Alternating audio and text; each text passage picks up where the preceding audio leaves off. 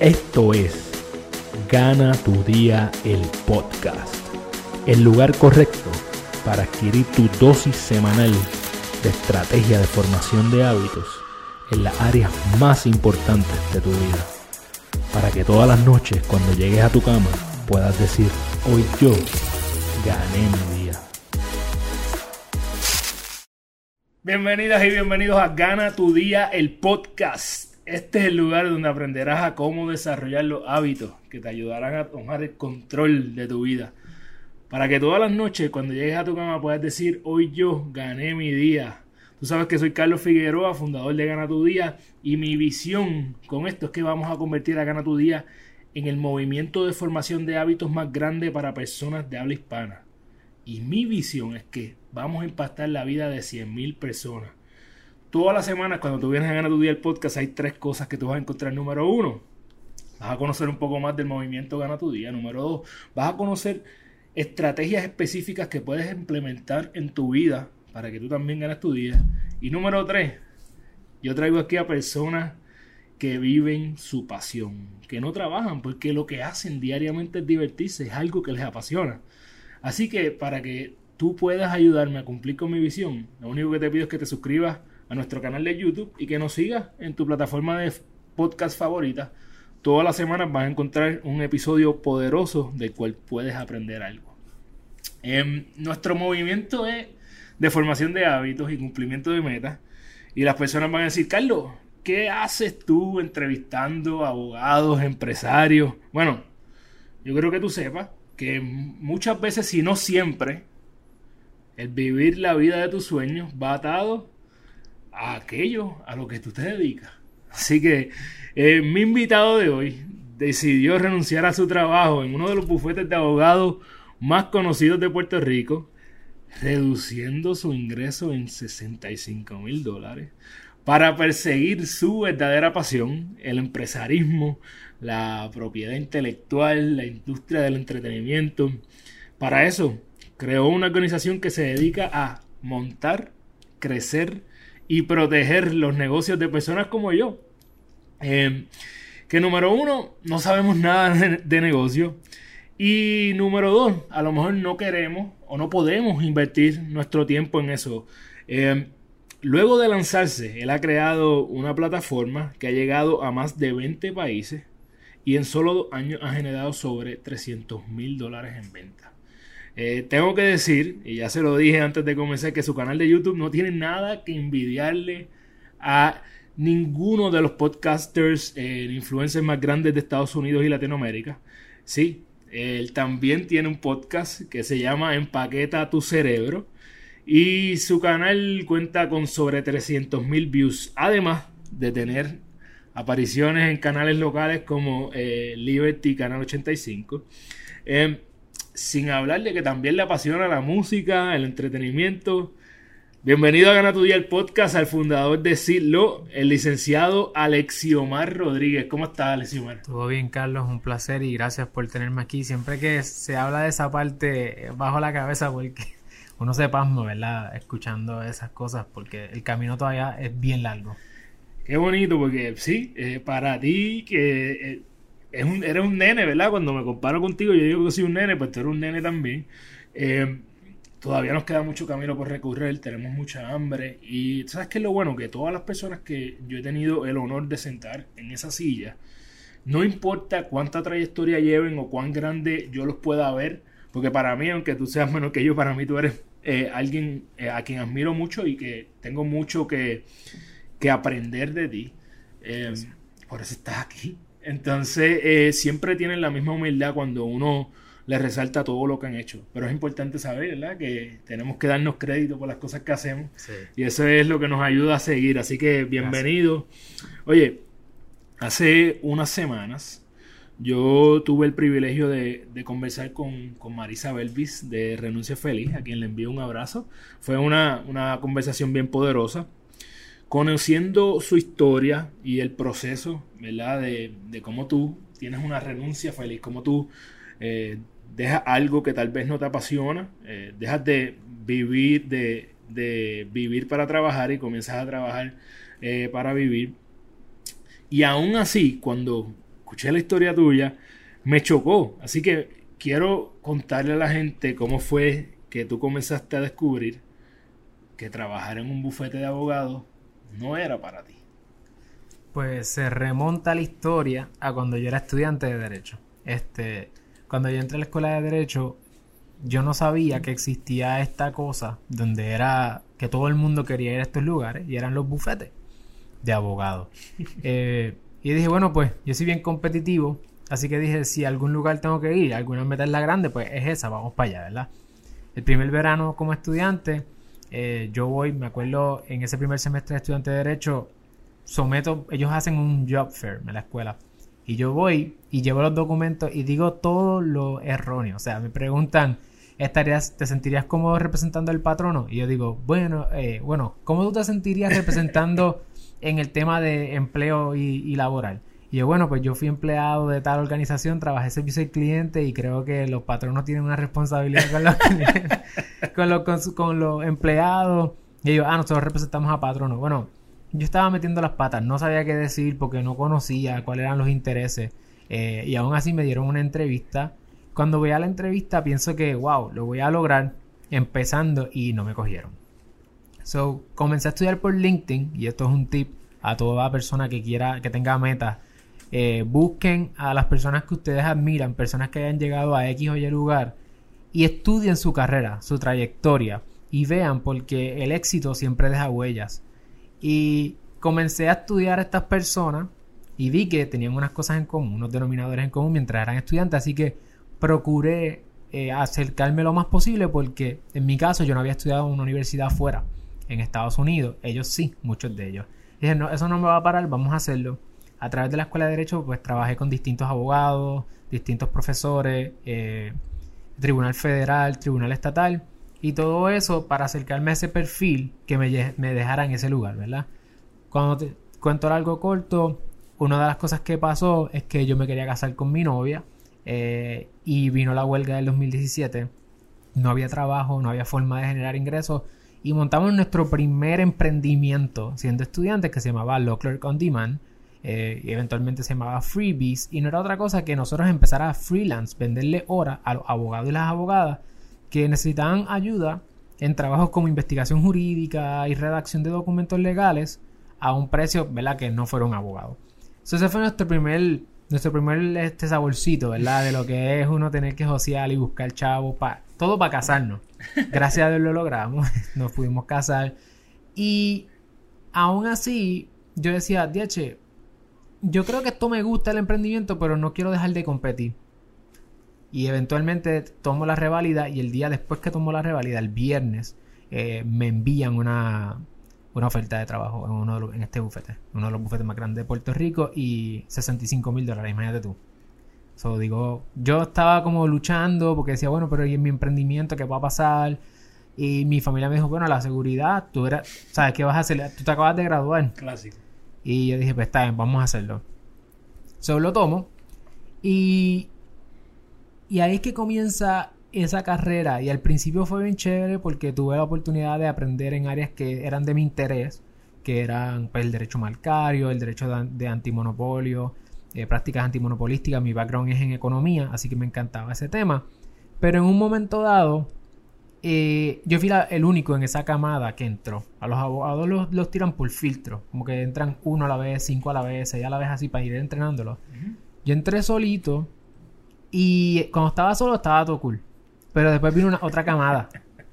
Y venía, y entonces era porque el bufete empezó a coger un montón de casos, de temas que cuando yo los empecé a ver, yo no quería estar cerca de esos temas.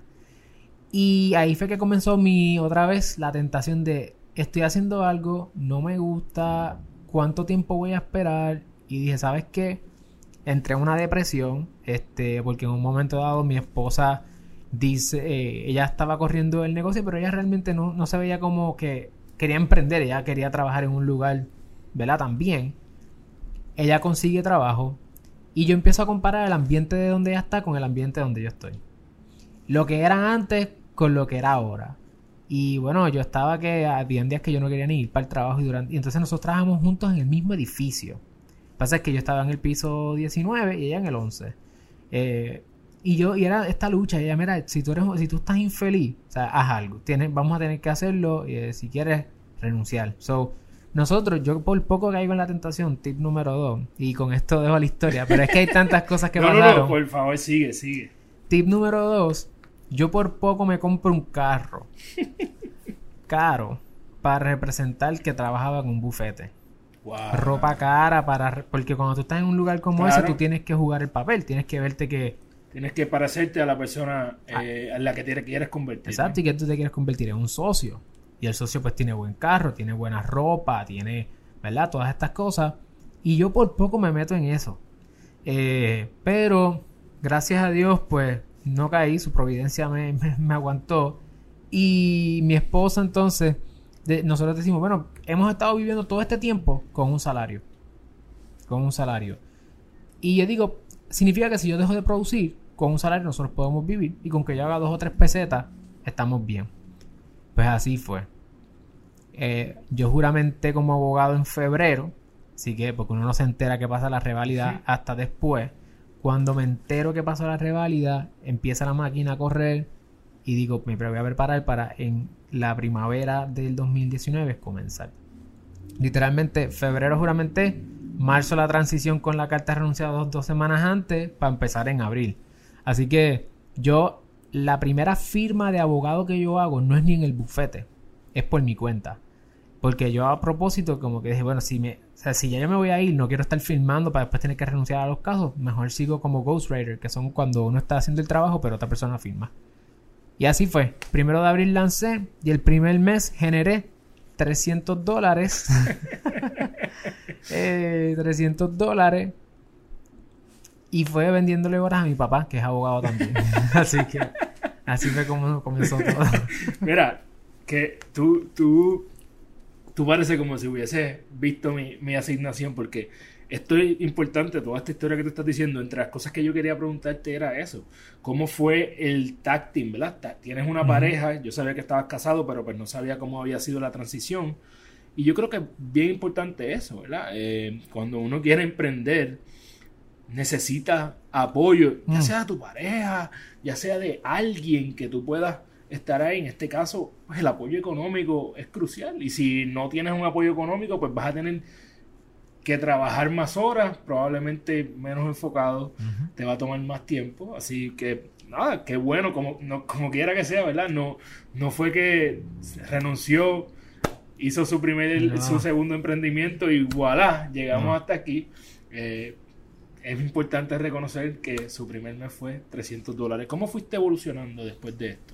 ¿Y cómo hiciste para no decir, holy shit, 300 dólares, déjame llamar al bufete de nuevo para, para virar para atrás? Mira, me arrepiento. perdón, perdón. Perdón, no lo quise. pues, definitivamente, el, el apoyo de mi esposa fue crucial. Sin ella, eso no hubiese comenzado. Y, y uno dejarle el machismo al lado, by the way, este, a, a todos los que nos creemos super machos. Yo estaba dispuesto a que mi esposa nos mantuviera económicamente. A veces uno con la presión de tener que ser el proveedor en una sociedad machista como la que vivimos, no nos permitimos esos espacios, así que también otra, otra cosa que puedo sacar de ahí. Cuando yo salgo, literalmente 300 dólares el primer mes, cuando yo estaba acostumbrado a hacer 5 mil dólares, eh, fue, una fue una frustración bien brutal. Eh, y, y realmente lo que hice fue, sí lo pensé, como que dije, anda para el sirete, o sea, yo acabo de meter las patas, porque mi pronóstico era por lo menos hacer 2 mil dólares, la mitad, un poquito menos de la mitad. No 300. Y que fuera mi país mi cliente. Tú sabes, que es como casi un pues, nene, toma. Eh, o sea, e- es humillante. Entonces, creo que ahí comencé, ahí estaba estudiando mucho el tema y I came across el tema de la creación de contenido. Yo dije, yo tengo 26 años, la única forma, yo, o sea, yo estoy en un mercado altamente concentrado. Tú mencionaste antes de empezar que tú conoces abogados por un tubo y siete llaves. y es que en efecto en Puerto Rico hay más de 10.000 abogados que practican la profesión. ¿Cómo yo, con 26 años recién revalidado, me voy a diferenciar en un mercado de canas? Porque esta es una profesión de experiencia, es una profesión de años. Y allá afuera, cuando tú buscas abogados, todo el mundo habla de todos los años de experiencias que tienen. Y yo no me podía decir nada de eso. Si yo tenía mucha experiencia como estudiante y, estuve involucrado en casos bien caro, pero como estudiante y como asociado. Pues yo comencé a vender horas a abogados que tenían más experiencia que yo. Lo que hice fue tocar puertas con abogados que yo le había vendido horas cuando yo era estudiante. Mientras creaba contenido. So, yo estaba creando contenido para mi proyecto, Seed, eh, Seed Law, y a la vez le estaba vendiendo horas freelancing a abogados y abogadas que llevaban más tiempo que yo. Y así fue como comenzó. Dije, si lo único que me pagó fue mi pai, déjame tocar puerta con otros abogados con los que ya había trabajado y empezar a coger experiencia. No pude coger experiencia en el tema que yo quería. Eh, escribí a muchas personas por LinkedIn, abogadas y abogados que tocan particularmente los temas que yo quería hacer, propiedad intelectual, entretenimiento y empresarismo. Y ninguno me dio su apoyo. Eh, los tengo en LinkedIn todavía ahí en Red aparecen en sin, tú sabes, porque eso es lo que pasa con las redes, ¿verdad? Ya tú sabes que te leyeron. Eh, me dejaron ahí en el gate, no me quisieron ayudar muchas personas. Eh, so, empecé a vender horas y aprender de derecho en otras, empecé a vender horas con estos abogados que hacían otras cosas. Pero no muy lejos. Derecho comercial, cerquita, no tan lejos. Y comencé a, a crecer. Mientras sigo haciendo contenido, el contenido va trayendo el cliente poco a poco, mientras la venta de horas me permite yo ser sostenible. Claro. Hay que comer, ¿no? Hay que comer. Y no fue, pocas personas saben esto, eh, no fue hasta octubre o septiembre del 2020, un año después. Los otros días. Que yo pude decir, ok, ya yo no voy a vender más horas. tomó tiempo y si no fuera por la pandemia, sí, no hubiese crecido como creció. En nuestro caso, la pandemia fue una bendición y yo pude entonces dejar de vender horas y pues desde septiembre, octubre puedo decir que ya estoy completamente dependiendo de sí, no de, la venta de horas, que seguía siendo un issue. Es un issue grande porque te quita tiempo, Muchísimo tiempo. Y me da, y me da estrés. Porque ahí aprendí que yo era una persona ansiosa cuando yo no estaba en control. Entonces, cuando uno está con un abogado, por más buenos que sean, y, me encontré con unos abogadazos, eh, y tuve oportunidades en casos bien grandes, pero esa cosa de ahora para ahora, porque el tribunal lo dijo ayer, me ponía, pero un nivel de estrés brutal. Mientras que la creación de contenido y la educación y el trabajo más transaccional mm, y o casos que yo estuviese llevando eran más tranquilos porque yo, yo estaba ¿verdad? en control hasta cierto punto. Y ahí descubrí que, ok, o sea, prefiero no ganarme ese dinero y tener más tiempo para ser creativo. Y eso lo aprendí con la pandemia. La pandemia nos enseñó, o por lo menos me enseñó a mí, que en el tiempo de quietud hay más creatividad. Si estoy en el hustle and bustle, si estoy corriendo todos los días, no tengo espacio para parar y pensar. Y en el caso de la venta de hora, la definición del trabajo es hustle and bustle. Tú estás litigando o bregando con los casos todos los días y estos abogados tienen prisa porque tienen que responderle a un cliente y están confiando en ti para que tú saques un trabajo. So, otro de esto, a veces es mejor tener menos trabajo y más tiempo de creatividad que demasiado trabajo. Yo tengo que añadirle, ¿verdad? Dijiste varias, varios tips ya del SAC que estamos aprendiendo aquí con Alexior. Y, y, y una, una cosa importante es entender que no porque nos ganemos más dinero vamos a estar mejor ni más felices. Eso siempre se hace bien difícil. No estoy diciendo aquí que el dinero es malo, satánico, ni nada por el estilo, para nada. Eso es una meta importante dentro de mi vida, tener eh, capacidad económica porque yo entiendo que me da libertad. Eh, pero hay un burden donde tú tienes que decidir cuál de las dos cosas es más importante en determinado momento o al menos cómo vas a generar eso de forma tal que no te cree ansiedad, que no caigas en una depresión, que no digas, diablo, tengo que salir de aquí para el dealer a comprarme un carro, porque mi jefe tiene X carro y yo no puedo andar en este. Así que muchas cosas importantes. En el mismo Corolla que andaba desde el cuarto año. Ahí está todavía. Así estaba. Muy bien. No, ahora estoy a pie. Pero porque ya uno ve dónde es que va el dinero, dónde es que va. Muy bien, muy bien. Eh, tengo que añadir que es muy importante en el caso tuyo, el mío, ambos estamos casados. eh, mi esposa es un pilar importante Mm. para que yo pueda estar aquí hoy. O sea, eh, son, son crucial ese apoyo. Eh, así que para eh, ir sobre la parte del machismo ridículo que vive en la sociedad, no tan solo eso, sino que estas mujeres, las mujeres son superiores a nosotros, son las personas que traen paz, que nos dan esa fortaleza, así que gracias por lo que hacen por nosotros. Eh, tengo que decirte, busca la otra cara de la moneda aquí. Eh, ¿Estabas listo para lanzarte? Yo creo que uno nunca está listo. Este, siempre hay algo que uno puede haber hecho. Y, y, y te voy a ser sincero, cuando ya la cosa funciona, cuando ya tú puedes decir, ok, el negocio sí, llegamos, sobrepasamos 300 mil dólares en menos de dos años, nosotros cumplimos dos años ahora, en abril 1. Ahí todo el mundo dice que te estuvo apoyando desde el principio. Ahí todo el mundo cree, eh, ahí todo el mundo es como que el más fan, ¿verdad? Y, y eso incluye la familia, eso incluye a todo el mundo, ¿ok? ¿Qué pasa? Y siempre va a haber gente que va a entender que aunque llegues a un millón de dólares, e- este no es el camino correcto tampoco. O sea, siempre hay las dos cosas. Eh, pero creo que nunca el, el momento correcto no creo que existe. Creo que uno tiene que a veces, la- con un plan, ¿verdad? No ser un loco y terminar debajo de un puente, pero por lo menos con, sí, porque pudiera pasar. 300 pesos todos los meses no, no, no funcionaba. Pero sí tiene que, tienen que haber unas variables que tú digas, ok, como mínimo, lo, lo peor que me puede pasar es esto. Y yo sabía que los 300 dólares no eran, no, eran reales. Eso fue el primer mes. Luego de eso yo sabía que se podía hacer por lo menos cuántos, 2 mil dólares mensuales. Era mucho menos de lo que yo me estaba ganando, pero no me iba a morir. Y esa es la parte del, ok, vamos a, las expectativas tienen que ser realistas. Igual, tener cuidado cuando entonces pasas en la expectativa que tenías de 2000, hiciste 3000 y ahora te vuelves loco y quieres entonces, eh, ¿verdad? Eh, Se so te olvida la estrategia a largo plazo. Tienes, tienes que siempre tener los ojos en la mira, ¿no? Sí. Hacia dónde es que quiero llegar. Así que yo creo que el tiempo. Hay- uno sigue aprendiendo y hasta recientemente dimos el último pivot. Así que yo creo que no hay un tiempo perfecto. Todos los días hay que seguir mejorando y todos los días como si estuviese facturando 300 dólares. Yo siempre me veo así. Uh, eso, eso, eso, eso es poderoso, importante.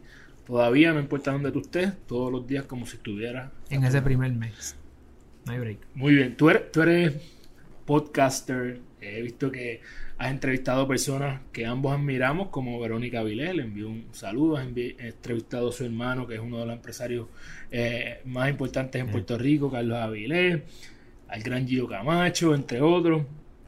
Luego de tú eh, pasar un año o dos años de que grabaste ese primer episodio, ¿cómo has evolucionado? ¿Qué, qué, qué tú haces cuando miras para atrás y ves ese primer episodio? Este, cuando uno lanza ese- esos primeros episodios, la verdad es que yo, yo aprendí temprano. O sea, primero una locura, ¿verdad? Uno ve esos episodios y dice, "Diache, la verdad que yo estaba bien loco. este, yo tengo unos episodios donde estoy en un futón que está todo fastidiado. Este, en la sala del apartamento donde yo viví como estudiante con mi esposa, o sea, hasta los otros días.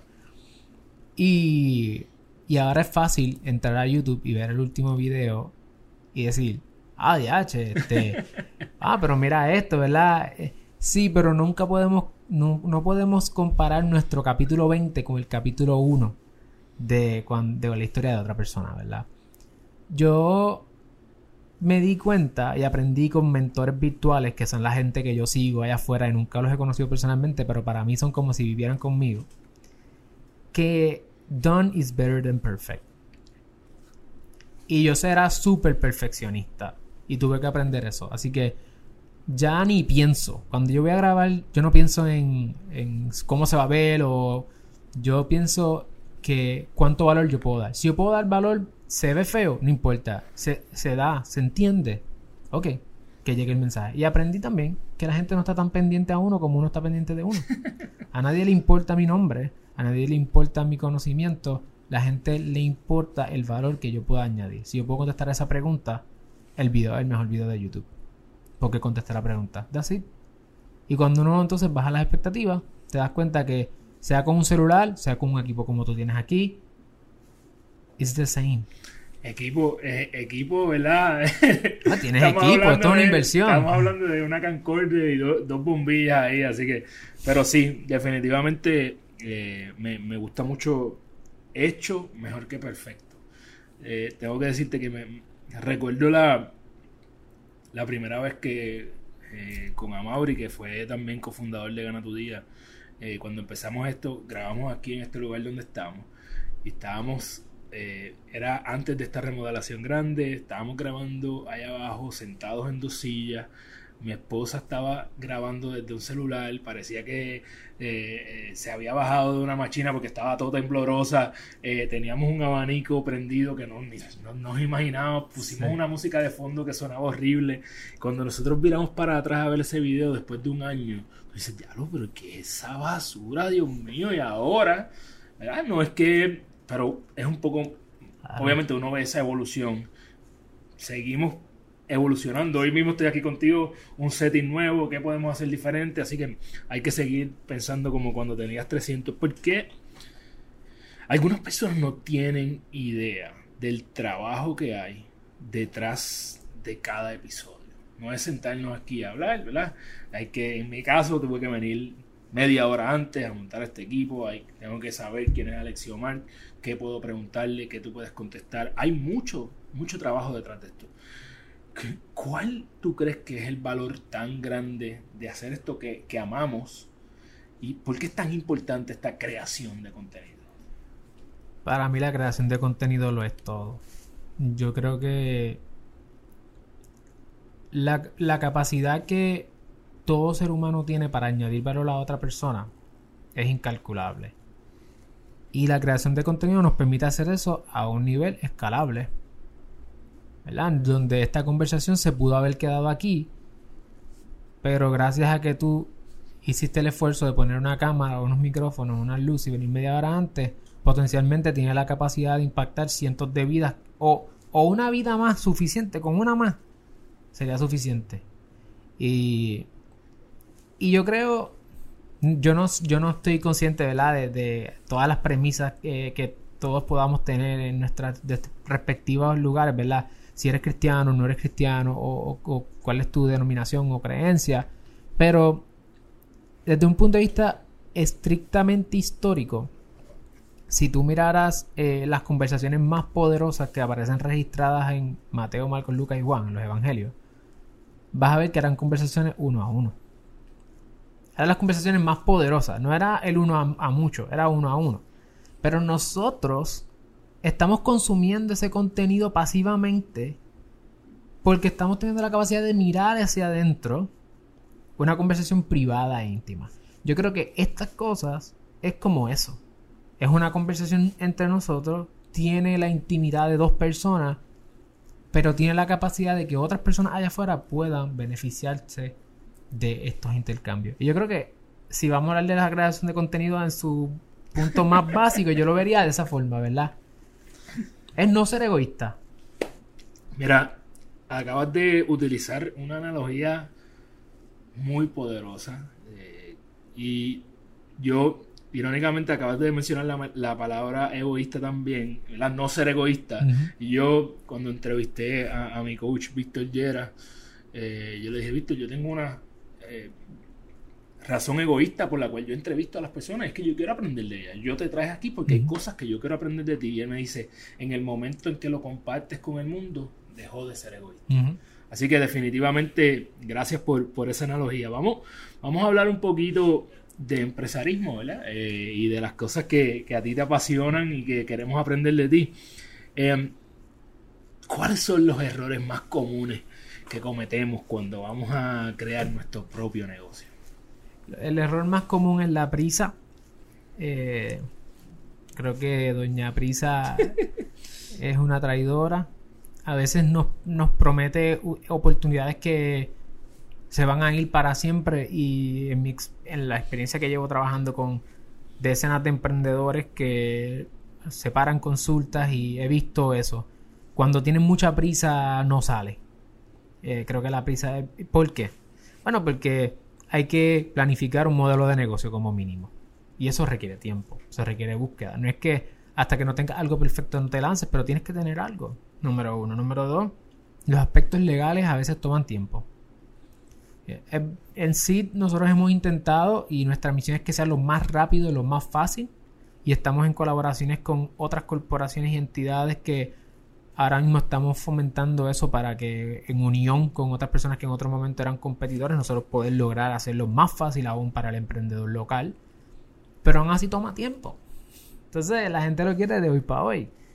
Y número tres, los aspectos contributivos toman tiempo.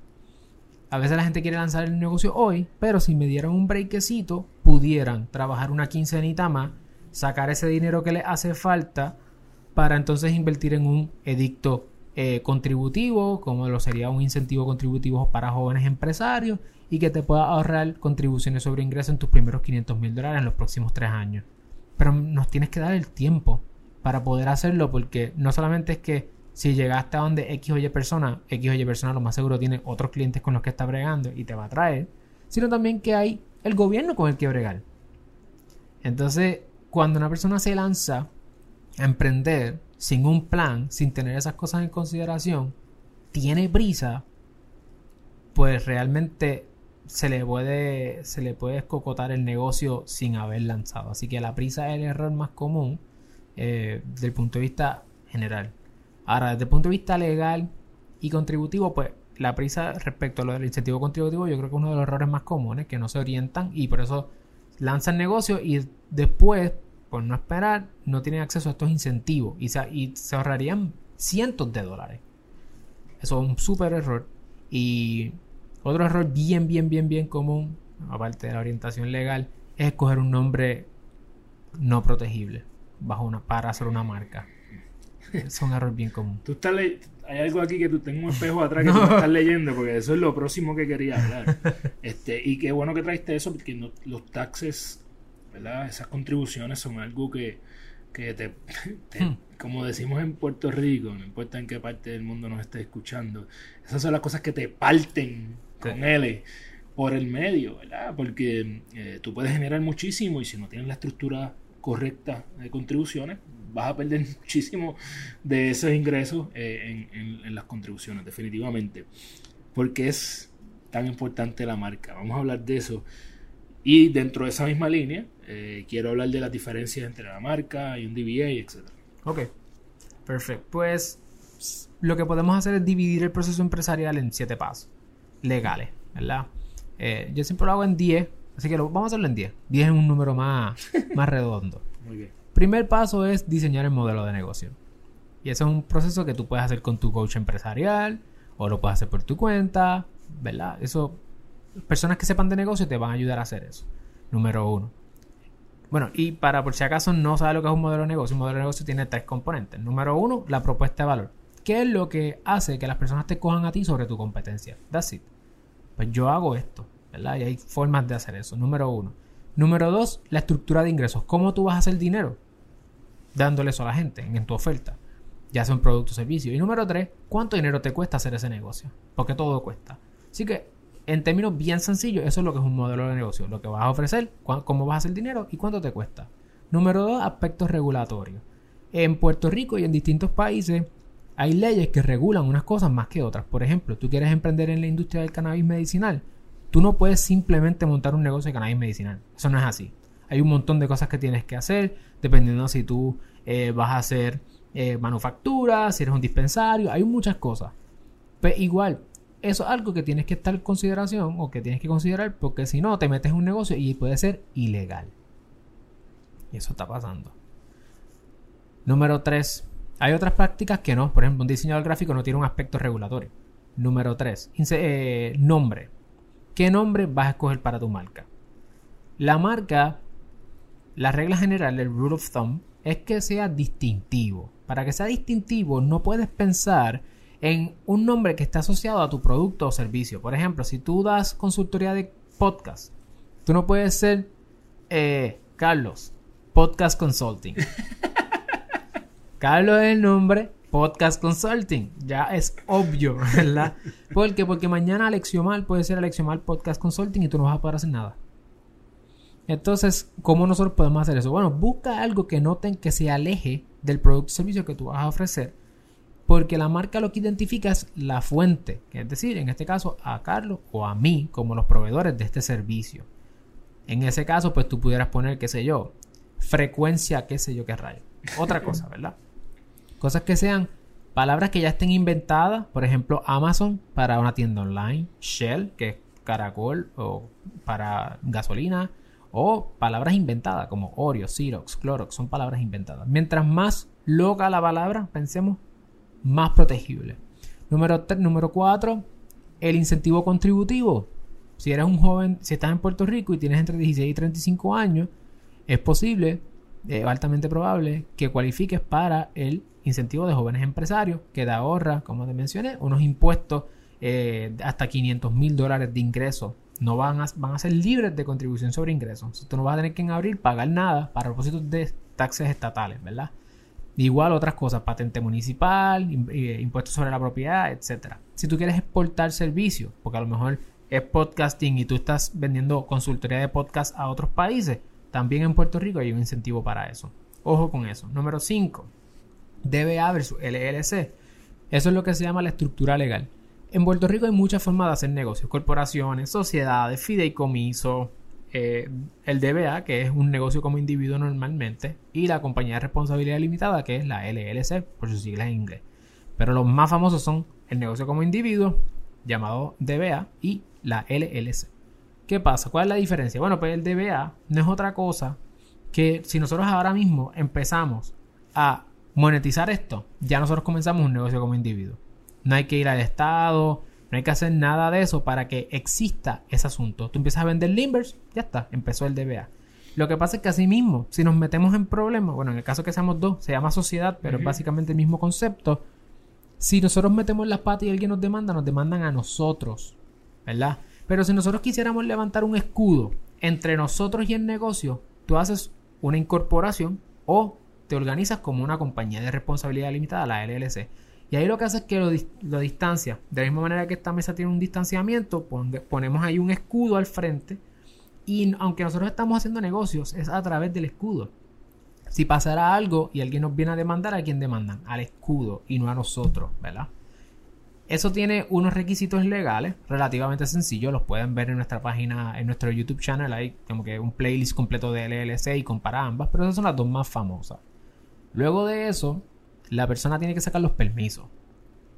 En Puerto Rico, tú tienes que sacar el seguro social patronal, que es en inglés el EIN, eso lo haces con IRS. Tenemos un video, un tutorial que te enseña a hacerlo. Número uno. Número dos, tienes que sacar el seguro, el certificado de registro de comerciante.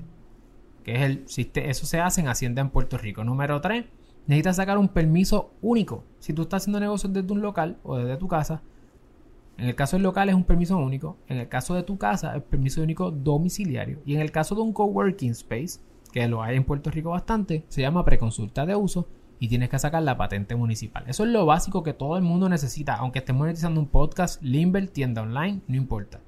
Eso todo el mundo tiene que hacerlo. Si obviamente tienes un espacio más complejo, pues quizás pueden haya, hayan otras cosas que haya que hacer. Luego de eso, necesitas tener tu contrato. Tú, si tienes una página web, necesitas unos términos y condiciones para la página web, política, tienes que tener eso tienes que tener contratos, si vas a darle servicio a la gente, si vas a contratar personal, cómo lo vas a contratar. Y ahí se dan una serie de cosas, ¿verdad? Que se cumplen los otros tres pasos, pero hasta ahí, que sería emprender el negocio y lanzarlo, sería lo mínimo que todo el mundo necesita tener. Así que ya vimos que marca no tiene que ver necesariamente con el nombre de la LLC, porque la LLC es un paso más adelante. La marca tiene que ver con ese signo, esa palabra o ese logo que nos va a distinguir a nosotros cuando el DBA es la manera en que tú te organizas o el LLC igual. Así que eso es básico ahí, súper... Voy a, voy, a, voy, a, aportar algo aquí para que, para que parezca que yo sé un poquito, aunque no sé. Eh, por ejemplo, en el caso de nosotros, Gana tu Día es mi marca. Este, Y mi LLC tiene otro nombre. Otro nombre, exactamente. Así que eh, eso, eso, eso funciona así. Y es una pregunta común. Exacto. Así que le acabamos de... Yo creo que con esos pasos acabamos de darle un one-on-one emprendimiento a todo el mundo. Ya sabes, si quieres emprender tu negocio, escucha estos eh, pasos que nos acaba de dar Alex Omar. Oye, usualmente cuando llegamos a esta parte de, la entrevista, yo llevo a algunos de mis invitados a través de los pilares de Gana tu Día. Pero yo quiero, yo quiero hacer algo distinto contigo. Ok. Eh, vamos a hablar, eh, ¿verdad? De, de, Voy a utilizar tu misión y qué es lo más importante para ti eh, como persona dentro de estas tres cosas. tu misión, ¿verdad? Habla de aprender, o, la misión decirlo, ¿no? Aprender, crecer y proteger, ¿verdad? Así que me gustaría saber qué es lo más importante para aprender, qué tú consideras que debe ser lo más importante para aprender en tu negocio, qué es lo más importante para crecer tu negocio y qué es lo más importante para proteger tu negocio. Así que vamos por ahí. La primera de que es emprender, actually, creo, eh, lo más importante para emprender un negocio es tener una buena base. Por lo tanto, hay que educarse para poder emprender. Así que ese sería el primer punto. Tú quieres emprender, tienes que educarte. Y de hecho la educación estaría en los tres. Para mí la educación es el pilar más importante de una sociedad. Así que eh, la educación va a estar en los tres, pero por decir uno, para emprender, educarse. Para crecer, yo creo que lo más importante es el equipo. Si tú quieres ir rápido, tú vas solo. Si tú quieres ir lejos, tú vas con un equipo. Players win games, teams wins championship. ¿Verdad? Entonces, si tú quieres crecer necesitas un buen equipo de trabajo y tienes que ser un líder para entonces poder ser, tener un equipo. Así que liderazgo es crecimiento. Y el liderazgo se da en el contexto de un equipo, ¿verdad? Número 3, la protección. Yo creo que para la protección necesitas tener previsibilidad. Creo que debes ser una persona que siempre estés adelantándote a lo que puede pasar, a lo mejor que puede pasar y a lo peor que puede pasar. Esa previsibilidad que viene con la experiencia y para poder desarrollar experiencia en muchas ocasiones y acortar ese proceso de, aprendizaje necesitas mentores.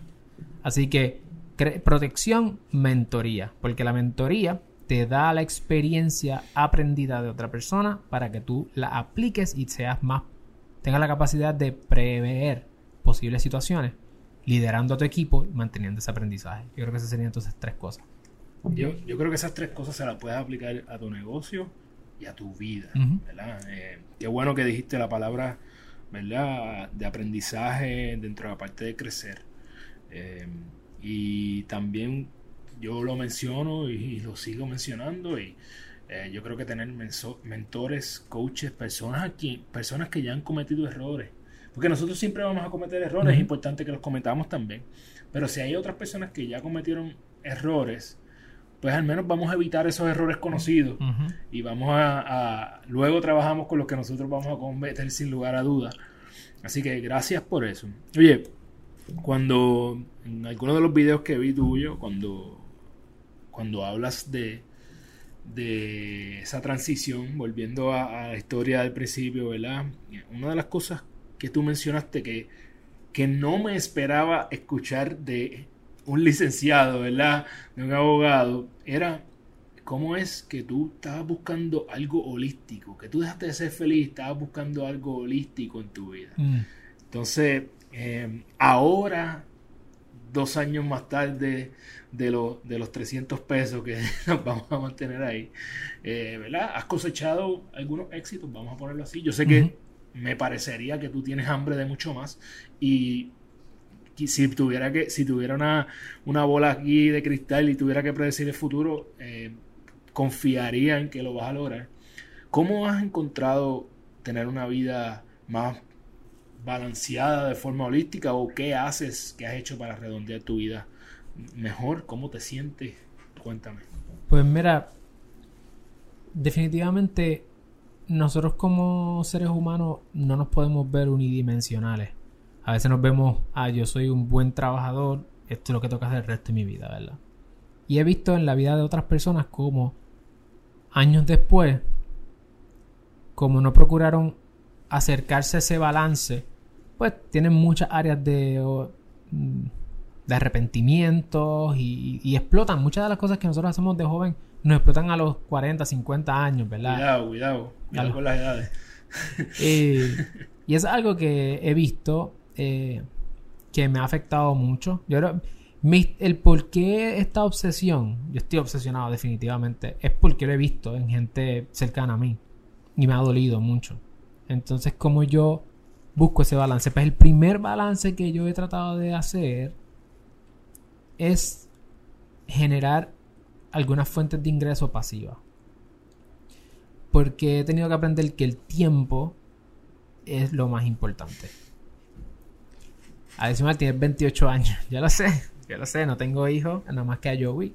Eh, mi eh, nuestro hijo Frenchy, un perrito. Eh, pero, pero aún así he tenido que aprender, gracias a, ¿verdad? O viendo el ejemplo de otras personas, que el tiempo hay que ser bien celosos con el tiempo, ultra celosos con el tiempo. Porque tiempo que yo le dedico a alguien es tiempo que yo no le dedico a mi esposa, a mi perro, a mí, a mi trabajo. Y procurando ese balance de yo tener más tiempo para lo que sí quiero hacer, necesito, no puedo dejar de generar ingresos, así que una de mis obsesiones es empaquetar mi cerebro, que es todo, mi todo el conocimiento que uno va cogiendo y aprendiendo, cómo yo puedo compartirlo con otras personas por métodos escalables, como lo sería un podcast, un canal de YouTube, eh, cursos online y todo este tipo de cosas, libros, para impactar a más personas y que mi trabajo trabaje para mí y yo no trabaje para él. Gracias a Dios, eso es algo que ha sido una obsesión, sigue siendo una obsesión y lo seguirá haciendo. Y está funcionando, eso me ha dado más tiempo. ¿Tiempo para qué? Bueno, pues tiempo para ponerme a dibujar, simplemente. tiempo para ver una película con mi esposa sin sentirme que estoy perdiendo el tiempo. Porque una de las cosas que de las que me vi temprano en el juego empresarial era que cada, cada cosa que yo hacía que no era trabajar, yo sentía que estaba perdiendo el tiempo yo sentarme a ver una película con mi esposa, para mí era perder el tiempo. Y, es una conversación que hemos tenido y hemos aprendido juntos y hemos sanado. Porque yo sentía que sentarme a ver eso era, yo estoy perdiendo el tiempo, yo tengo que estar facturando. Eh, y es algo que, que, me, que he tenido que obviamente darme contra la pared. Y entonces la obsesión de tener esa tranquilidad, de yo poder ver una película con mi esposa, tener tiempo de calidad, que es uno de sus lenguajes del amor, y poder entender que no estoy perdiendo el tiempo. y, que el negocio esté facturando, porque no, esa, esa preocupación la voy a tener. Así que eso es una de las cosas. Tiempo, tiempo, tiempo, tiempo, tiempo. Número dos, creo que en algún momento de mi vida yo fui bien freak con el ejercicio. En el bachillerato. Eh, trataba de siempre estar alzando pesas y qué sé yo. Y me encanta el deporte, el baloncesto, me encanta. Pero igual, cuando, cuando eso se convertía en mi obsesión, habían otras cosas que también uno podía empezar a, fracasar, ¿verdad? Y es la cuestión de el balance. Cuando uno hace ejercicio y quiere hablarle de ejercicio a todo el mundo, la gente se siente juzgada. Porque nuestro éxito es un espejo a otras personas. Y a la gente no todo el mundo le gusta eso. Igual, cuando entonces yo dejé de hacer ejercicio y estaba fuera de forma, digamos, por decirlo de alguna forma, este, pues me sentía juzgado por la gente que sí estaba haciendo ejercicio y me decía como, mira a mí frente a esta persona, ¿verdad? He tenido que aprender a que nuestro cuerpo no es una cuestión de exhibición. Yo no hago ejercicio para verme bien, sino para tener más tiempo. Tiempo para trabajar, ser más eficiente cuando trabajo. Eh, mi relación con la comida los viernes yo te escuadro todo. Pero la comida, el ejercicio, todo esto, ponerlo en su contexto de que no es otra cosa que añadirme más tiempo a mí, siendo más eficiente en mi trabajo, eh, descansando mejor, compartiendo más con mi familia, etc. Longevidad. Longevidad, claro, que sería el, el ejemplo. Así que todo tiene que ver con tiempo y mi obsesión es con el tiempo. Este, porque mis papás pues tienen 50 años, yo sé que todavía son jóvenes, pero cuando uno es niño, uno ve a sus papás que son eternos. Y hay una canción de John Mayer que se llama Stop This Train. Ah, yo vivo con esa canción en el corazón. Yo vivo con esa canción. Te di. Sí. Pues yo vivo con eso. Yo vivo pensando que cada vez que, cada día que pasa, no es un día más, es un día menos. ¿Verdad? Y. Y no pensándolo por mí, por mi gente, por la gente que me rodea. Yo, porque yo trato de pensar en colectivo. Eh, es algo que he tenido que aprender. Y, y lo que para una persona es, sentarnos a compartir papá y, hijo, para mí era perder el tiempo. Sí que he tenido que aprender esas cosas eh, poco a poco. Así que mi obsesión precisamente es el tiempo y, Y estoy tratando de hacer ese balance, ¿verdad? De no ver la vida todo como que trabajo, trabajo, trabajo, sino cómo mi trabajo puede ser para mí y ayudar en mi camino a otras personas que están pasando por esto para evitarles ese, ese dolor, ¿verdad? De que se les acaba el tiempo con la gente que ama. So, creo que esa ahora mismo es mi obsesión. Todo lo que hablamos de negocios, de diferenciación, de aprende a mercadearte, a veces la gente piensa que es como que vender, vender. No, no, no, es ser más eficiente para tener más tiempo. Y ese es mi gran porqué. Yo creo que em,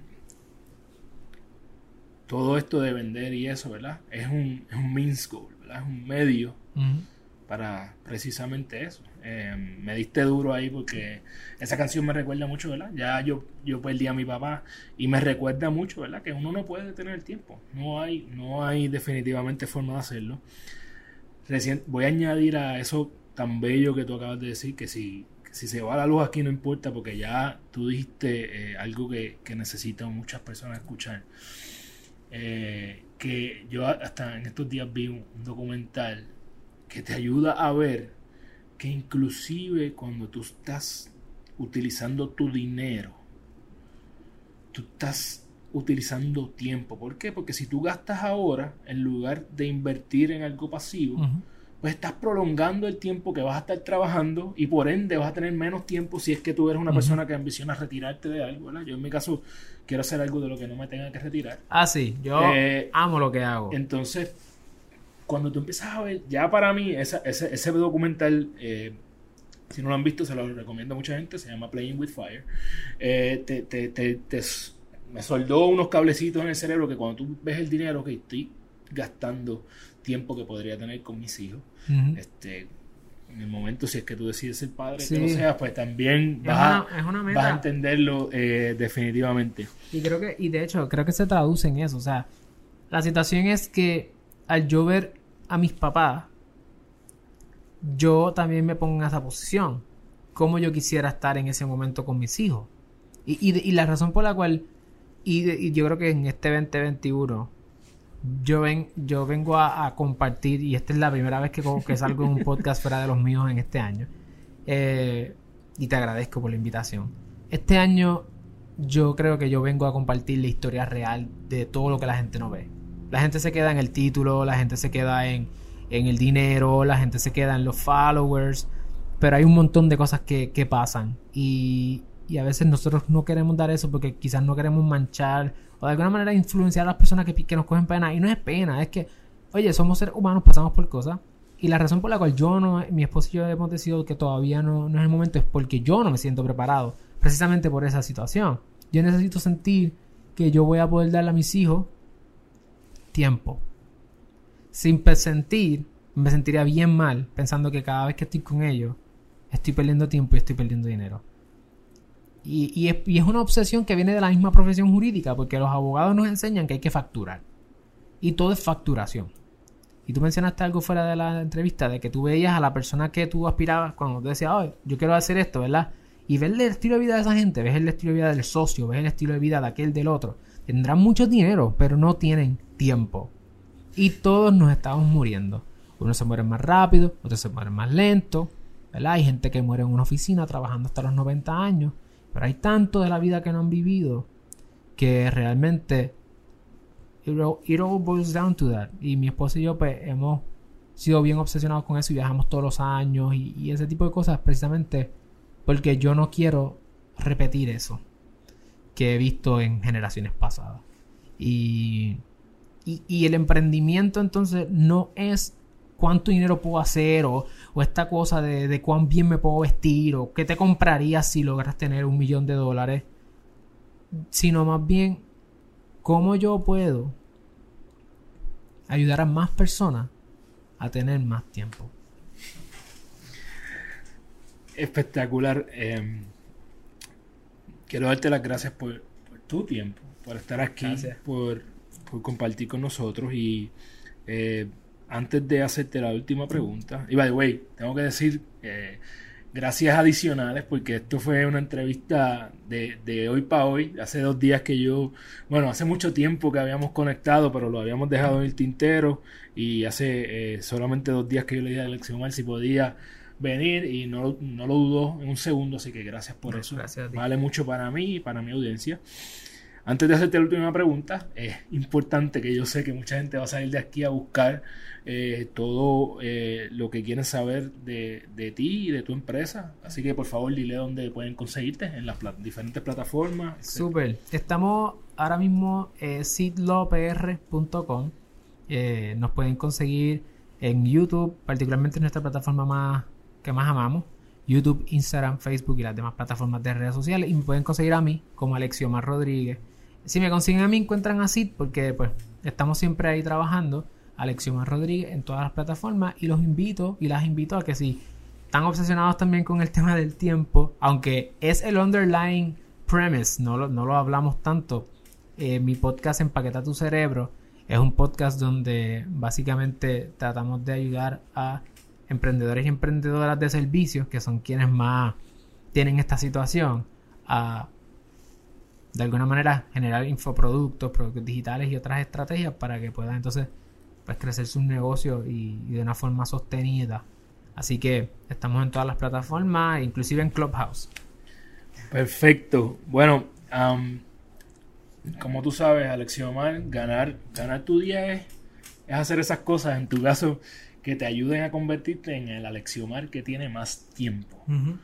¿Cuáles son los 3 a 5 hábitos que tú haces diariamente para que cuando tú llegas a la cama todas las noches puedas decir, hoy yo gané mi día? Primer hábito es eh, journaling. Yo escribo en una libretita cuáles son las metas de esta semana o del día en particular, eh, de manera que yo pueda saber, ok, estas son las metas de hoy y cómo esas metas comparan con las metas del año, los SMART Goals. So, básicamente repaso todos los, todos los días, repaso las metas de este año y entonces cómo las metas de hoy adelantan esas metas que tenemos. Eh, número uno. Número dos, creo que una, otra de las cosas es educarme. Yo trato de educarme todos los días, aprender algo nuevo todos los días, ya sea pasivo, escuchando un podcast o algo, eh, o pues, leyendo y, y estudiando. Yo creo que las metas claras, educarme. Y, y número tres, fíjate, yo te diría que, que este año sería tener un, un tiempo de calidad con mi esposa. Ya sea ver una película, una serie, comernos algo, lo que sea. Sacar un momentito de sin celular, sin iPad, sin nada, estar con ella. Si es ver una película, pues la vemos, pero estamos juntos y estamos interactuando. Y yo creo que eso me, me ayuda porque, porque no quiero ser esa persona que, que años después la esposa le dice que nunca compartió, o los hijos, o la familia. So, estoy tratando de, de- tener esas conexiones humanas, empezando con los míos, incluyendo mi hermano, que nosotros llegamos a vivir juntos y cuando vivimos juntos, él es menor que yo, pero cuando vivimos juntos eh, fue cuando más separados estábamos, actually. So, cada vez que él me llama trato de cogerlo ahí al momento. Yo creo que conectar con los familiares y, los, y las personas cercanas de uno. He tenido que aprender en el 2021 que hay que darle más tiempo a la gente. Eh, so, estoy tratando de hacer esas tres cosas, ¿verdad? Mantener las metas claras, porque si eso, sin meta, olvídate. Educarme, porque una vez supuestamente le dijeron a Abraham Lincoln eh, que si él tenía, él dijo supuestamente que si él tenía ocho horas para tumbar un palo, un árbol, él estaría las primeras seis horas eh, afilando el hacha. Y, hay- y estoy obsesionado con la afilación del hacha, siempre el conocimiento, la educación, y entonces el tiempo que, que tengo de calidad con mi, con mi familia y mis seres queridos, pues creo que estoy aprendiendo a valorar eso más y hacerlo parte de, de ok, conquisté mi día. Si hoy muriera, le dejé saber a todo el mundo que los amaba. Creo que vivir así. Yo tengo que decir que eh, eh, en público que yo jamás imaginé que este podcast me iba a llegar tanto al nivel de que por poco me hace llorar primera vez que alguien por poco me hace llorar aquí en un episodio así que gracias por lo que traíste siempre me gusta reflexionar sobre, sobre lo que aprendí de mis invitados y este podcast empezamos rapidito con tips del saque, ¿verdad? Eh, estudia a las personas en las que te quieres convertir, estudia sus carreras, qué hacen. No cometas el error de irte de shopping, eh, haciendo, comprando cosas que no necesitas, porque eso, como dije hace unos minutos, lo que va a hacer es retrasarte, eh, retrasar tu libertad, retrasar el que tú tengas más tiempo. Entonces, sea un poquito más inteligente con eso. No es que no utilices dinero para cosas que, ¿verdad? que te, dan alegría, eh, pero sé inteligente con lo que vas a hacer. ¿verdad? Em, cuando estás creando este contenido, hay 10.000 abogados en Puerto Rico, porque yo estoy entrevistando a Alexio Omar, pues porque él se diferencia. Así que, ¿cómo tú te vas a diferenciar de las personas que te van a consumir, ¿verdad? Que, que al igual eh, hablamos de la importancia de ese contenido, cuál es la pregunta que le vas a contestar a esas personas. Eh, nunca vas a estar listo, eso ya lo sabemos. Así que haz un plan, ejecútalo y entiende que es mucho mejor hecho que perfecto.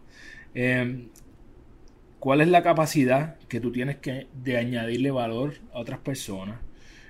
No cometas el error de la prisa como yo digo, gana tu día Academy, tienes que enamorarte del proceso.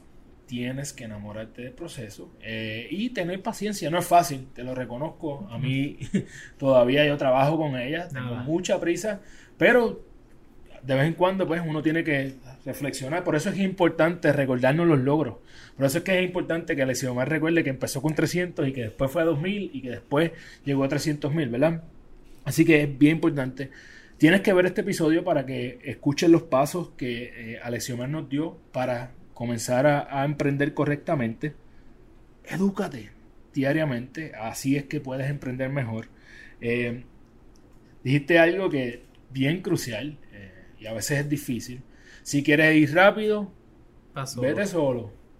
Pero si quieres ir lejos, necesitas un equipo. Y el equipo no siempre va a estar al lado tuyo. Hemos aprendido en esta pandemia que a lo mejor tiene que ser de forma virtual, pero sabes que necesitas más gente para que tú puedas enfocarte en la meta. Obsesiónate. A veces las personas eh, creen que obsesionarse es algo malo. Para mí no. Para mí obsesionarte con las cosas correctas es lo mejor que tú le puedes hacer a tu vida. Y yo creo que de más está decir que todo lo que hablamos de tiempo, todo lo que tú traíste de tiempo, eh, fue bello, es la forma en que yo lo describiría. Así que gracias por todo lo que aprendimos aquí. Siempre quiero aprovechar para darle las gracias a mis amigos de Woodbrand PR y tengo por aquí un regalito para mi oh, nuevo amigo Alexio Omar aquí de Woodbrand. Así que tienes una gorrita eh, para que te la disfrutes.